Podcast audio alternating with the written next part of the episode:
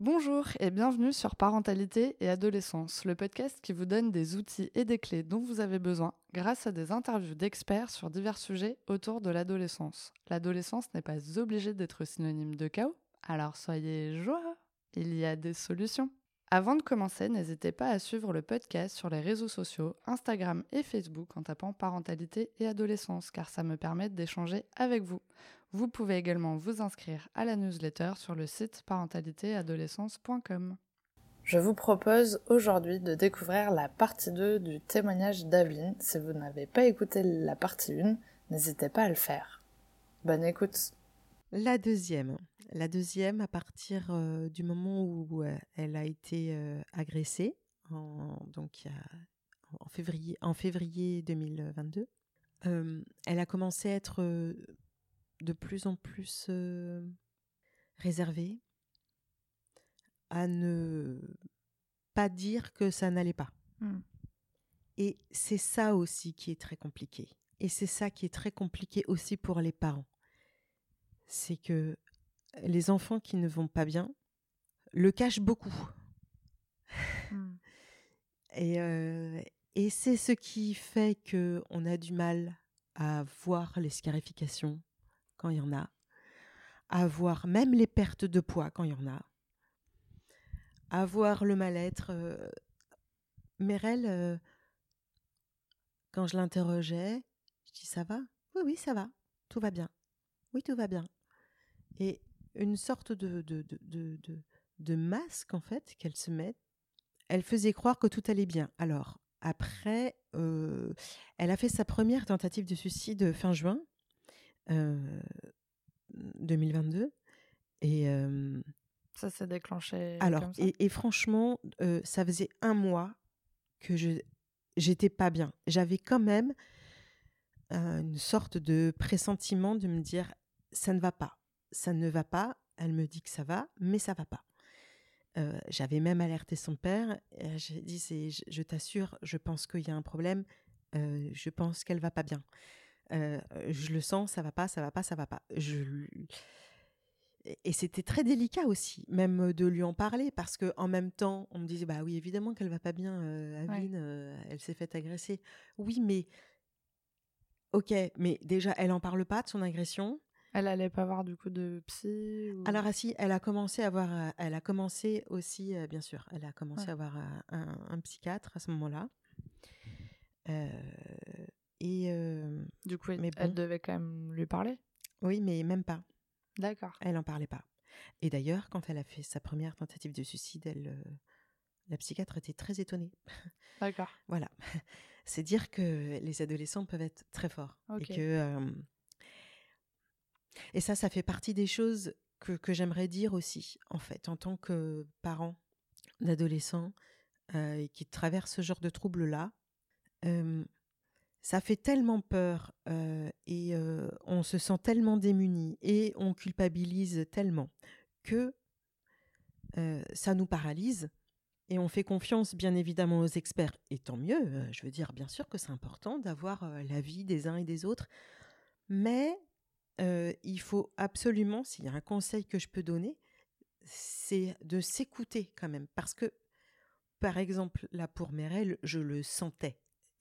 Il y avait quand même quelque chose qui faisait que j'avais un pressentiment. Mmh. Je sentais que qu'il y avait un, truc qui n'allait pas. Et c'est difficile en fait de s'écouter dans ces moments-là. Et puis, si à côté, les gens se disent bon bah non, finalement ça va euh, et quoi? Est-ce qu'on est parano? Est-ce que euh, est-ce que est-ce qu'on projette des choses? Et euh, et il y a peut-être un peu de ça, mais je reste persuadée que et ça c'est important vraiment. Nous restons les meilleurs experts pour nos enfants. Mmh. Et donc de de d'écouter les experts, mais de se, de se, de s'écouter aussi. Voilà. Tout ça pour dire que euh, cette première tentative de suicide, je, je ne peux pas dire que je ne l'ai pas forcément, je ne l'ai pas complètement vu venir.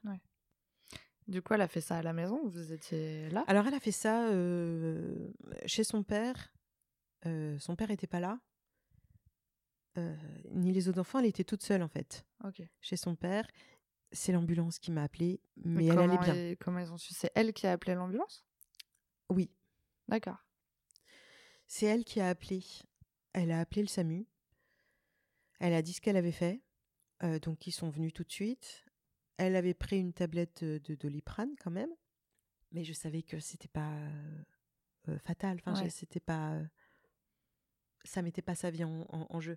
Donc, euh, donc euh, par contre, par contre, ce qui était très difficile, c'était quand même cette notion de tentative de suicide. Voilà, Ouais. parce que c'est la première fois que un de mes enfants faisait une tentative de suicide, et et, euh, et c'était c'était très très lourd en fait à porter, très Mm. très lourd.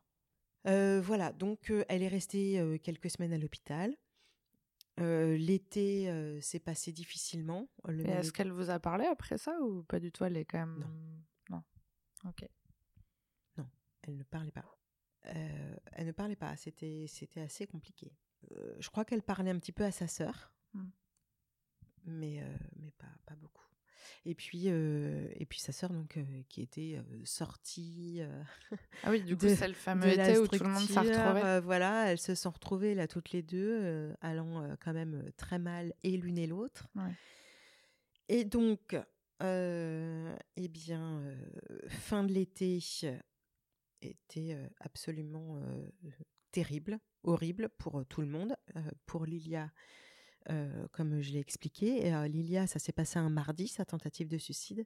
Et, euh, et Merel, qui était à ce moment-là euh, à l'hôpital parce que elle avait été hospitalisée donc quelques semaines en- au début de l'été et il lui avait proposé de revenir pendant trois jours juste pour se recréer une petite bulle. Mm. Et, et donc elle était revenue. Et, et en fait, elle, est, elle était revenue à l'hôpital. Sa sœur a fait une tentative de suicide le mardi, elle y était encore. Du coup, elle est restée un jour de plus là-bas mm, pour que Ouais. à l'hôpital ils puissent accueillir un petit peu euh, Mm. bah, euh, ce- ce- ce- le- les sentiments qui allaient émerger de ça. Et, euh, et le mercredi, elle sort, elle rallume son portable et euh, là, elle reçoit un message de euh, d'un commissariat d'une ville du sud de la France qui avait retrouvé son agresseur, puisque son agresseur avait été euh, au début en garde à vue, après interné en psychiatrie, mais il s'était échappé de psychiatrie. Encore une fois. Ah Bah, enfin, il s'était échappé. C'est la fois où il s'est échappé en fait. Ah oui, il s'est échappé de psychiatrie. D'accord. Mais quand ils l'ont. Et, en fait, il a récidivé fin août. Et donc, il a été de nouveau interpellé. Et donc, euh, bah là, du coup, euh, bah, ils, l'ont, ils ont appelé, mais ils ont appelé qui? Ils ont appelé Merel. Et ils m'ont pas appelé, euh, ils pas appelé les parents, ils n'ont pas appelé le papa ou moi. Non, ils ont appelé Merel. Ils ont laissé un message. Euh, alors, je ne sais pas dans quelle mesure ça a eu un impact sur ce qu'elle a fait le soir même, mais elle a refait une tentative de suicide le mercredi soir. Elle, elle va dire que euh, qu'il y a eu un souci, euh, qu'elle s'est fâchée avec des amis le mercredi. Et en fait, c'est encore très très difficile, mais même encore maintenant, on ne peut pas parler de l'agression. Que C'est extrêmement difficile, en fait. Mm. Mais le fait est que dans, chronologiquement, ça s'est passé comme ça. Et on est quand même un peu euh, en droit de se poser la question de savoir si euh, ça a un lien, en tout Mm. cas. Euh, ce qui est certain, c'est que donc elle a refait une tentative de suicide le, bah, le lendemain de sa sœur. Et donc, euh, donc, euh, donc là, elle a été hospitalisée vraiment pendant. Parce que du coup, vous étiez encore là? bah là, là, elle a été hospitalisée parce que, bah, parce que, bah, parce que ça faisait quand même deux tentatives de suicide et que Ouais. là, en fait, il fallait quand même euh, en l'espace de deux mois et que et que c'était bien qu'elle qu'elle ait un espace euh, de soins et qu'on qu'elle soit prise en charge de façon euh, un peu plus intensive et qu'elle ait une structure véritablement enveloppante pour elle.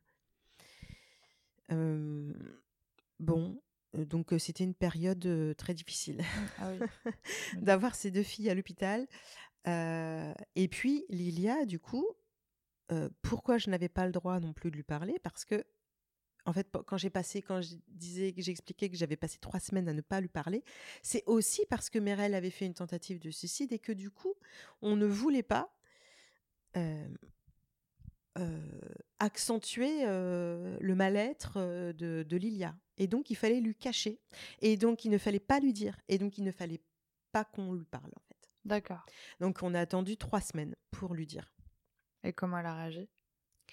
Elle était tellement shootée par les médicaments que, en fait. Euh, ah, ah, oui, ah, d'accord, ah oui, voilà, elle était un peu comme ça. Euh, Merel, elle, elle a réagi différemment aux médicaments. Elle était, elle, est très fatiguée et elle prend énormément de poids. Hmm. Les médicaments font prendre du poids aussi. Euh, voilà, donc en, en décembre, tout le monde est sorti. On a passé un Noël plutôt agréable. Et au, mois de janvier, vraiment, je ne m'imaginais pas ce qui allait se passer. C'est-à-dire que Merel gardait son masque.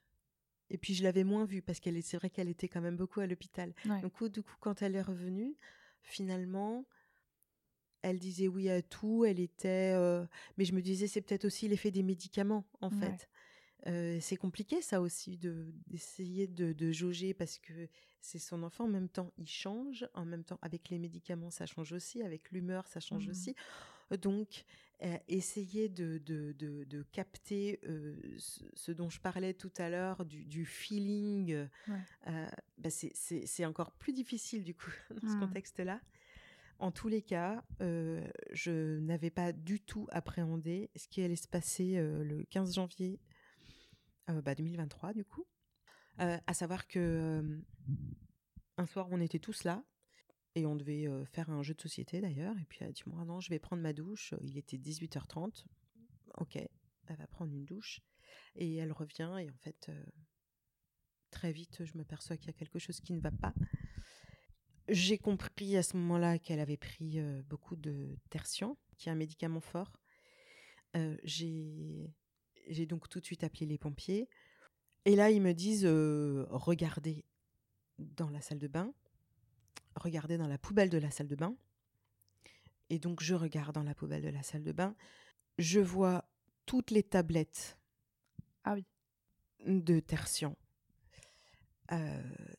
et donc, je compte toutes les tablettes. Et elle avait pris plus de 40 tertian sachant que, euh, eh bien, euh, en fait, c'est, euh, allez, 4 par jour, normalement. Mmh. Voilà. Bon, bref, elle avait pris une dose létale. Donc là, c'est, c'était une course contre la montre parce que le problème, c'est que avec ce genre de choses, on ne peut pas se faire vomir parce que ça va directement dans le sang. Mmh qu'il fallait juste pas qu'elle s'endorme. et ça, c'est très compliqué. Donc, les pompiers étaient en chemin. C'était d'une violence inouïe pour, pour les deux autres enfants qui étaient là. les pompiers ont fait tout ce qu'ils pouvaient pour la garder réveillée, à lui tordre les doigts, et puis elle était, en plus, elle était insultante.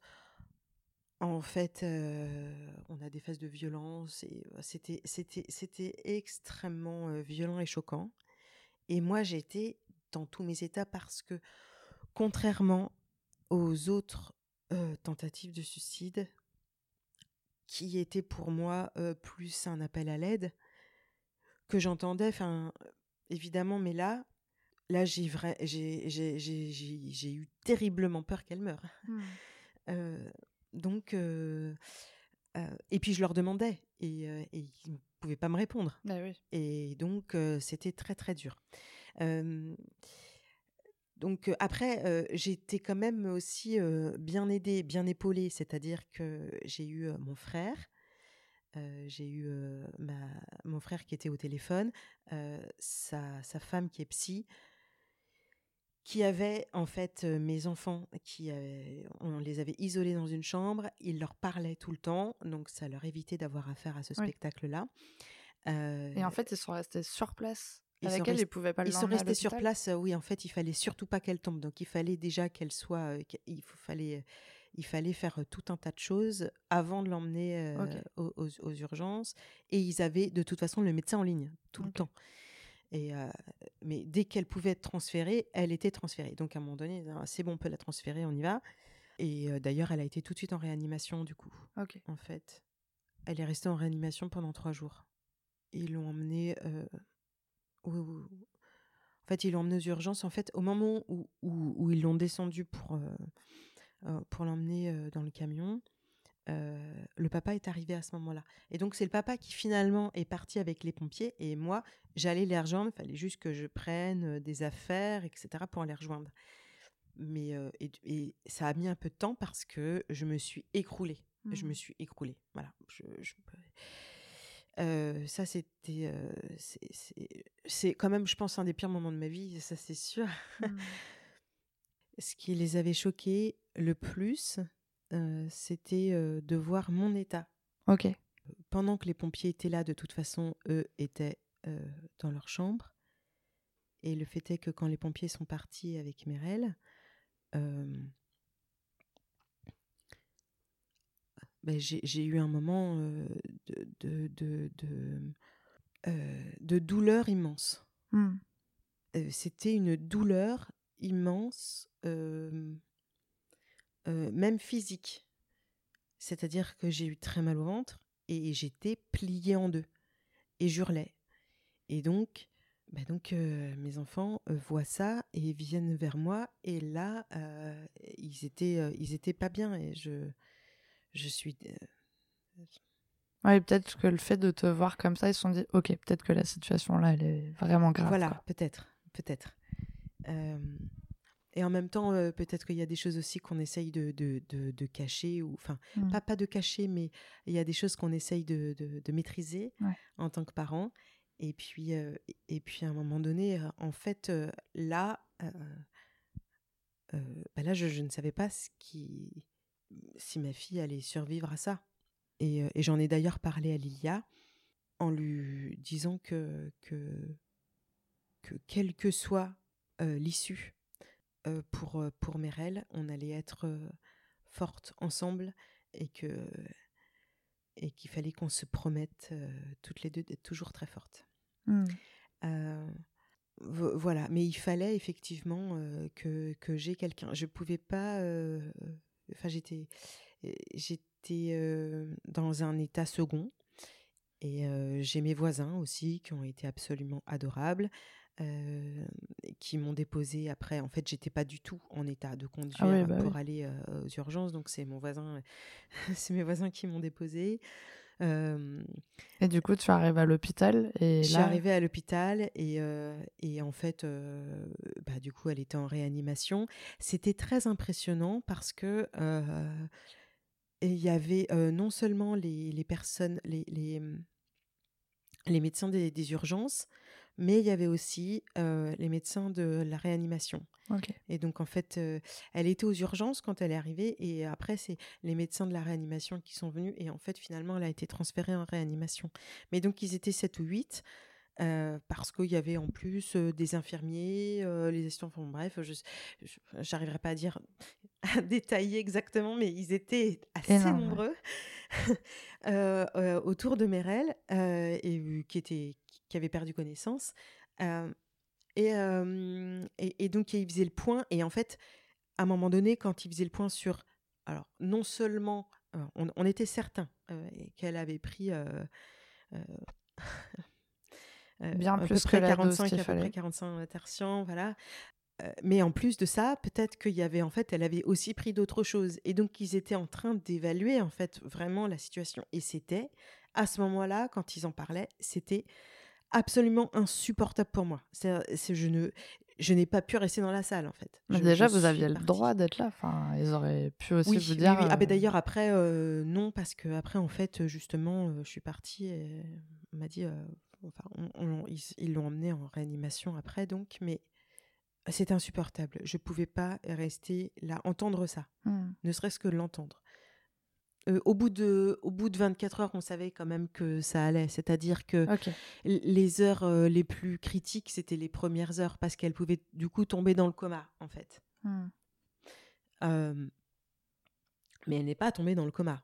Voilà. Mais si elle tombait dans le coma, c'était plus problématique. Je pense aussi que bah, le, le fait qu'elle ait pris beaucoup de poids, en fait, très clairement, ça- en fait, ça, là, ça l'a sauvée. Hmm. Et puis le mardi, euh, bah, on m'appelle, c'était l'aide sociale à l'enfance, parce qu'il y avait un signalement, et ce qui est bien normal, euh, quand, on, quand on a un enfant qui fait comme ça plusieurs euh, tentatives de suicide, euh, il est bien normal que, que, l'État se pose la question de savoir Mm. euh, si, dans quelle mesure l'enfant est bien. Donc, moi, j'ai trouvé ça finalement plutôt rassurant de savoir que ça fonctionnait bien. Le fait est qu'on avait demandé une aide éducative à domicile. Hmm. On l'avait demandé lors de, de son hospitalisation euh, à l'automne. Euh, et donc, euh, donc finalement, là, ça nous a été euh, accordé. C'est une aide qui consiste en quoi? Euh, bah, c'est un éducateur qui vient, qui vient à la maison pour, euh, pour discuter euh, avec tous les membres de la famille, euh, voir un peu comment ça se passe. Mais c'est pas vraiment une enquête. Euh, c'est plus euh, d'essayer de comprendre, de voir, éventuellement euh, de, de donner des conseils s'il y a lieu. Bon, voilà. Donc finalement, on a eu une, une AED, ce qu'on appelle une AED. Après, Ça- Vous l'avez encore? deux fois. Alors c'est six mois, c'est six mois renouvelables en fait. Et c'est le département en fait qui est en charge de ça. Ok. Et ça vous a aidé du coup pendant ces six mois? Bon, elle n'est pas venue beaucoup, c'est-à-dire que le temps que ça se mette en place, euh, elle a vu un petit peu euh, les enfants. euh, je pense que elle est utile quand il y a y a des choses en fait vraiment à signaler. Ok. Ce qui n'était pas forcément là le, le profil de, de notre famille, pa- parce que Mais ils sont déjà pris en charge, vous faites parce qu'en plus, voilà, il y avait quoi. vraiment une prise en charge. C'est-à-dire que s'il n'y avait pas eu de prise en charge, etc., oui, il y aurait eu Mm. euh, des choses plus poussées. Là, bon, Et du coup, après la réanimation, donc elle, s'est réveillée? elle s'est réveillée. Euh, ça a été euh, très dur à ce moment-là parce qu'elle euh, elle a regretté que ça n'ait pas marché. Mm. Donc j'ai compris que qu'elle voulait vraiment mourir. Et là, en fait, euh, ouais, c'était très très dur en fait. Euh, quand elle, euh, quand elle dit, je, je voulais que ça fonctionne, je voulais pas. Elle voulait vraiment mourir. Et donc ouais, là, c'est très très dur. Donc elle a été hospitalisée pendant presque un mois À l'hôpital du coup? À l'hôpital. Ok. Voilà. Et après, donc il fallait une structure. Sauf que état des structures en France, pas bonne. Euh, L'état des structures en France est euh, catastrophique. Et, c'est terrible parce que donc, bah après, il fallait qu'elle sorte. Elle avait, un suivi. Bien sûr, elle avait un suivi.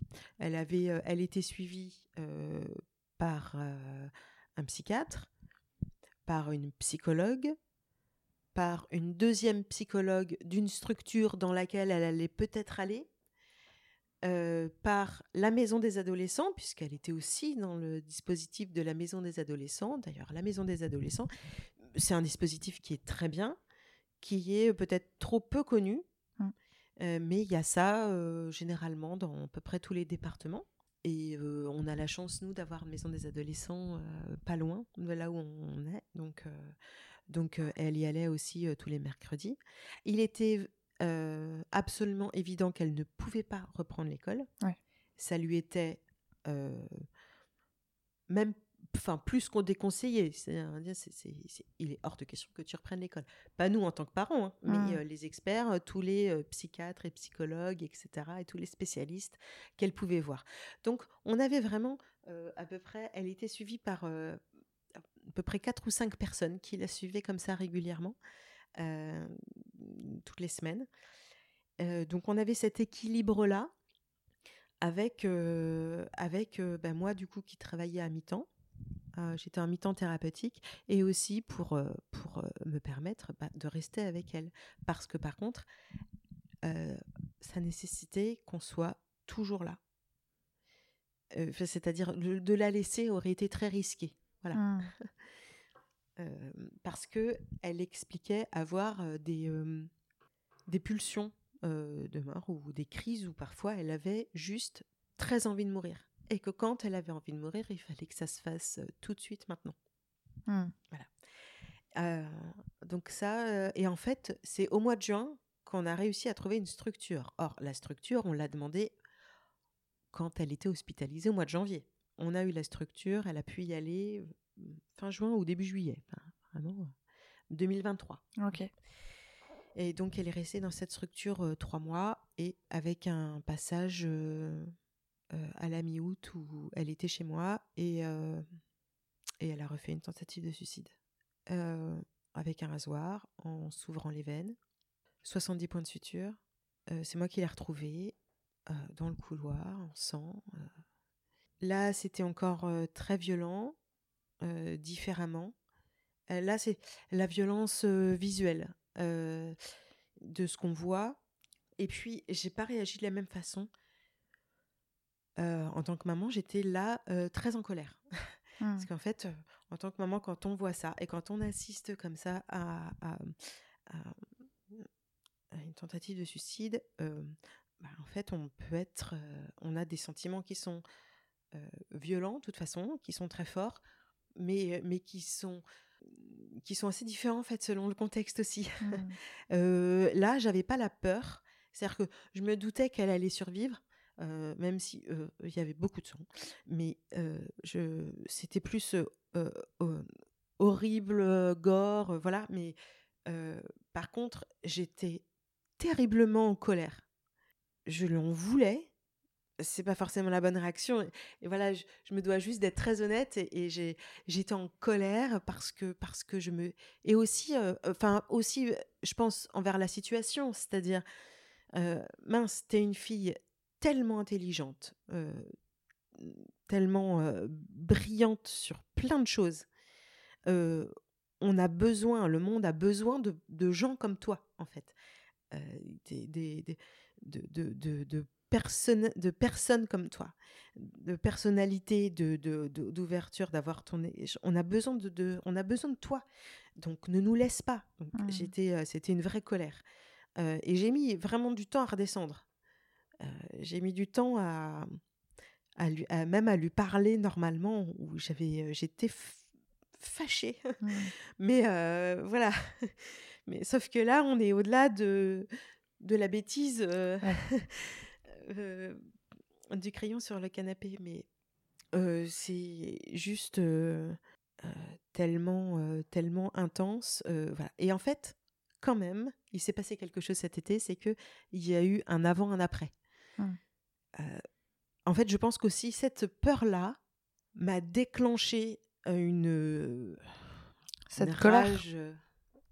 oui, rage c'est peut-être un peu fort, une colère, en tout cas euh, une sorte de force qui fait que je, me suis dit non mais il faut faire quelque chose, mmh. et il faut agir et il faut agir. Euh, euh, alors déjà j'agis sur moi bien sûr parce que je suis suivie depuis depuis un an et demi, mais agir aussi pour pour les autres pour les autres parents, agir agir parce que parce que tout ce que j'ai traversé, avec le recul, je me dis, mais c'est pas normal. C'est pas normal dans le sens, ok, que mes, que mes enfants aient des problèmes. à la limite, là, il n'y a pas de normal ou pas normal. C'est mmh. comme ça. Par contre, de devoir attendre six mois avant d'être prise en charge, ce n'est pas normal. le fait d'avoir aussi peu d'écoute pour les parents, ce n'est pas normal. beaucoup de choses qui me sont arrivées où je me dis aujourd'hui non, ce, n'est pas normal et ce sont des choix politiques en fait qu'il faut changer et voilà et en mmh. fait je mets ça plus et sur le système notamment j'ai eu affaire à des, des médecins de qualité, vraiment. Le problème, c'est que tous les psy, psychologues ou psychiatres ou, n'étaient pas non plus forcément tous d'accord entre eux. Et c'est déjà pas évident. Mais en plus, on doit se dire, bah, alors voilà, vers qui on se tourne, vers quoi mmh. on se tourne. c'est assez compliqué. au même titre que parfois on peut ne pas être d'accord pour un avis médical. mais c'est vrai que du coup, bah, pour son enfant, oui, c'est très compliqué. Mais il y a ça aussi. Et, et en fait, le fait d'avoir autant de suivi, enfin autant d'avis médicaux différents, c'est pas normal. Et pourquoi c'est pas normal? Parce que finalement, on se dit bah, bah c'est bien, il y en a beaucoup, mais non, non, il y en a, il y en a pas assez de, de, de, peu et qui durent. C'est-à-dire que si on en est arrivé là, c'est parce que elle a dû aller dans une structure, la structure qui a seulement au bout de six mois, qui est de toute façon seulement pour un temps, c'est-à-dire que ce sont des psychiatres qu'elle ne va voir que pour quelques semaines. Et, donc, c'est vraiment pas évident, voilà, toute cette coordination. Ouais, tu te sens un petit peu noyé dans, dans tout ça. Oui. Et du coup, ce qui se passe, c'est que aujourd'hui, où est ta fille? Alors, qu'est-ce qui se passe pour elle? Elle est dans une sorte de soins-études. D'accord c'est une sorte de soins-études ouvert, c'est-à-dire que là, elle est dans, une, dans, dans, un hôpital où elle y reste du dimanche au vendredi soir, mais la journée, en semaine, ce n'est pas une école au sein de l'hôpital, c'est le lycée à côté du quartier. Mais donc elle se rend jusqu'au lycée, donc lambda quoi, public à côté de quartier. Mais par contre, le soir, elle revient dans la structure hospitalière. Ok. Du coup, c'était pas trop risqué de la laisser faire ça? C'était notre seule option. Hmm. Les soins études qu'on a essayé, euh, c'était un an d'attente. Et en même temps,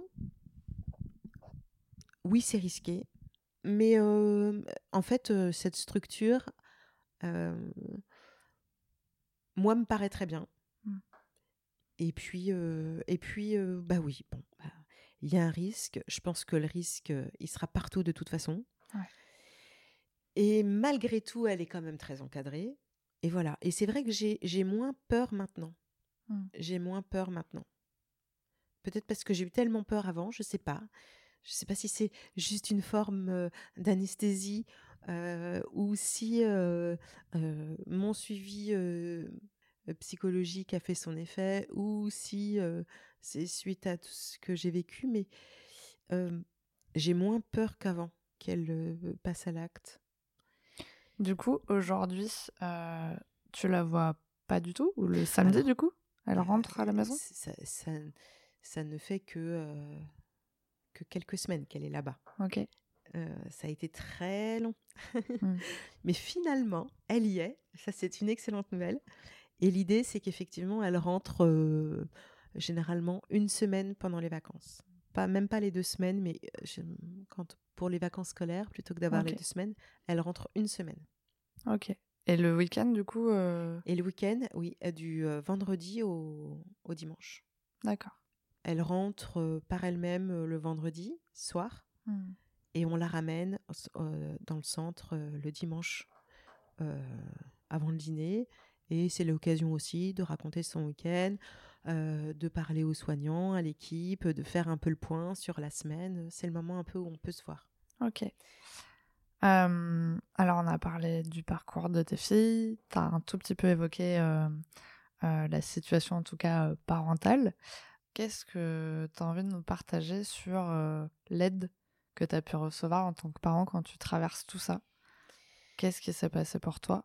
Est-ce que des ressources, des choses à partager là-dessus. Et où tu en es aujourd'hui, du coup? Alors, effectivement, moi, j'ai eu la chance d'être aidée non seulement par un très bon psychiatre, mais aussi par ma famille, que ce soit frères, parents. un entourage, des amis très proches qui m'ont qui m'ont aidé beaucoup et aussi à, à déculpabiliser un, un compagnon, puisque j'ai refait ma vie après la séparation. Et, et, ça fait trois ans que je suis avec mon compagnon qui me soutient. on n'habite pas ensemble, mais il me soutient quotidiennement. Et il me, il m'a aidé aussi à me, à me redonner confiance en moi et donc aussi en ma maternité. Et ça, en fait, c'est tellement important parce qu'on culpabilise tellement que c'est absolument essentiel d'avoir dans ces moments-là un entourage qui va, qui va te, te, te porter, qui va t'aider à supporter ce poids-là pour pas que tu t'écroules complètement. Mmh. Et, et, donc, quelqu'un qui a confiance, quelqu'un qui va. enfin, des, des, personnes qui vont, qui vont te, te, donner confiance, qui vont te valoriser. Et donc, j'ai eu beaucoup de chance à ce niveau-là, vraiment. Et aussi mes collègues, parce que mes collègues, l'administration, donc j'avais vraiment, j'étais très, très, très bien entourée. Et heureusement, oui. Mmh. parce que ça aurait été très difficile sinon. Parce que néanmoins, néanmoins, enfin là je parle de mon compagnon, mais c'est pas le papa. Mmh. Et que là c'était très difficile justement, parce qu'il y avait quand même de fortes tensions. Donc ce qui est important que ce soit le père ou pas le père, mais en tout cas d'avoir un compagnon, d'avoir quelqu'un, et même si c'est pas un compagnon, mais en tout cas d'avoir un entourage, des amis très proches qui puissent, qui puissent soutenir. Ça c'est ça c'est très très clair. les ressources, en fait, d'en parler. le problème d'en parler, c'est qu'on n'est pas forcément apte, on n'est pas forcément capable de le faire tout de suite, sur le coup. je me rappelle de, ces moments-là où j'étais à l'hôpital en, février. c'était c'était il y a quasiment deux ans où, où, Lilia était dans son anorexie très forte, où je n'avais plus l'énergie de rien, mmh. mais de rien, ni même écouter de la musique je suis musicienne. C'est une très grande part de ma vie, la musique. Je, je, c'est essentiel pour, pour mon bien-être, normalement. Je mmh. dis normalement parce que je me suis retrouvée à ne pas écouter de musique pendant longtemps. Ça revient, ça commence à revenir. Mais pour moi, la musique, c'est un tel déclencheur d'émotions mmh. que ça me faisait basculer tout de suite dans quelque chose de, de, trop pour moi. Et donc, je, je, préférais même ne pas écouter de musique, moi qui suis musicienne. Pourtant, c'est mon métier. je mmh. suis là-dedans. Et je n'en écoutais même pas. C'est-à-dire qu'on se coupe réellement complètement du monde. L'important, c'est justement de se reconnecter au monde, de se raccrocher. Et donc, ça peut être de plein de façons différentes, mais, mais l'idée, c'est toujours d'avoir en tête de ne pas rester trop isolé, parce que on a tendance à, on a tendance à s'isoler, à ne pas parler, à se dévaloriser, à tout ça, et à rentrer dans, un, euh, dans, dans, une sorte de cercle vicieux euh, qui est nuisible non seulement pour nous, mais même pour nos enfants. Mmh. Ça va pas les aider. Donc, euh, si j'avais un conseil, c'est de penser au fait que il est essentiel de prendre soin de sa propre santé mentale, déjà pour, euh, pour soi, mais aussi pour nos adolescents en fait. Mmh. Et, euh, et, les ressources, malheureusement, il y a encore euh, trop peu de témoignages, trop peu de récits, trop peu de livres, trop peu de podcasts, trop peu d'émissions sur le sujet de la santé mentale d'une manière générale et sur les parents qui sont pourtant en première ligne qui pourrait être là justement pour, pour, pour aider, pour soutenir. Et donc c'est essentiel, voilà, c'est absolument essentiel que, que les choses changent. C'est essentiel qu'on puisse échanger davantage. C'est essentiel qu'on puisse aider les parents et par des témoignages et de façon concrète. Mmh. mais ne serait-ce que par exemple d'avoir, de proposer une cellule d'écoute quand on est, euh, quand on est, quand on est à l'hôpital et qu'on vient déposer son adolescent. Il existe quelques groupes de parole dans quelques établissements, ça existe, mais souvent c'est peut-être une fois par mois. Donc généralement on a la chance d'y assister mmh. une fois, mais il n'y a pas de suivi, il n'y a rien. En fait, c'est pas. Et, et puis ça reste au sein de l'hôpital. Et, je trouve que d'avoir une structure en dehors de l'hôpital, d'avoir quelque chose de plus neutre, euh, en fait, ça pourrait davantage aider. Et, parce que aussi le parent se sent jugé, se sent prise. Euh,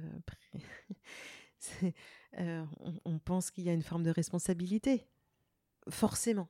Mmh. Et cette part de responsabilité, d'ailleurs, elle existe. Je veux dire, il faut pas la nier non plus. Mais c'est une part de responsabilité, donc euh, il faut, faut, faut, bien avoir ça en tête et se dire que si son adolescent ne va pas bien, bah c'est euh, euh, nous sommes une partie du problème. Et même d'ailleurs se dire que on est la, le seul, la seule responsable, bah en fait, il y a une partie très très auto-centré mmh. et, euh, et, en fait c'est nier aussi un peu de, de ce qui est euh, euh, son adolescent qui est un individu à part entière c'est il a sa propre histoire aussi il ne dépend pas que de nous justement et mmh. c'est justement un individu en devenir voilà et donc c'est aussi l'occasion d'en prendre conscience mais donc d'échanger autour de ces thématiques je trouve que ces moments de parole n'existe pas du tout suffisamment. Eh ben, merci beaucoup ah, déjà d'avoir euh, pris ce temps pour nous partager euh, un moment de ta vie qui est quand même très douloureux. Donc il euh, faut beaucoup de courage en tout cas pour arriver à le faire. Donc vraiment merci pour ça. Est-ce que tu aurais envie de transmettre un message aux personnes qui nous écoutent aujourd'hui? J'ai envie de, donner, de transmettre deux messages. Euh, ou un message global qui serait sur euh, le fait de faire attention à ne pas juger trop vite. On a évidemment tous tendance à faire, et surtout dans la société dans laquelle on vit, où on vit une société dans l'urgence, où il faut du coup en avoir un avis immédiat tout de suite, etc. Et donc on a aussi tendance à catégoriser ne, pas catégoriser, ne pas juger les personnes, ni quand vous êtes concerné, ne pas vous juger vous-même, ni quand vous entendez ce genre de, d'événements ou de se dire ah bah ce jeune-là, il a fait une tentative de suicide, mais euh, les parents, mais ça doit être terrible, mais peut-être que le papa ou peut-être que la maman est euh, terriblement dysfonctionnelle, peut-être que ça va pas, peut-être qu'il y a... Et mmh. de commencer à s'imaginer des choses, ne pas, euh, ne pas juger. Et, et, parfois, on se dit, on, on, dit qu'on ne, ne, juge pas. Le fait est que on a en tout cas des pensées qui nous traversent et je trouve que il est important aussi de donner la parole parce que cela permet de prendre le temps d'expliquer et donc euh, d'éviter ces jugements mmh. trop hâtifs. Bah, merci beaucoup. C'est un super message. On va s'arrêter là euh, pour ce témoignage. Merci euh, d'avoir partagé tout ce chemin de vie avec nous. J'espère vraiment que cet épisode pourra aider les parents qui en ont besoin ou ouvrir en tout cas la voie aux personnes qui l'ont peut-être pas vécu mais qui ne savent pas euh, du coup ce que peuvent vivre les parents dans ces moments-là. Donc merci beaucoup pour ça. Merci à toi ça. Merci d'avoir écouté l'épisode jusqu'au bout, j'espère qu'il vous a plu. N'hésitez pas à le partager auprès d'un parent qui pourrait en avoir besoin, de noter l'épisode si la plateforme d'écoute vous le permet, car ça aide le podcast à être référencé et donc à être plus visible pour d'autres auditeurs. On se retrouve la semaine prochaine pour un nouvel épisode. À bientôt!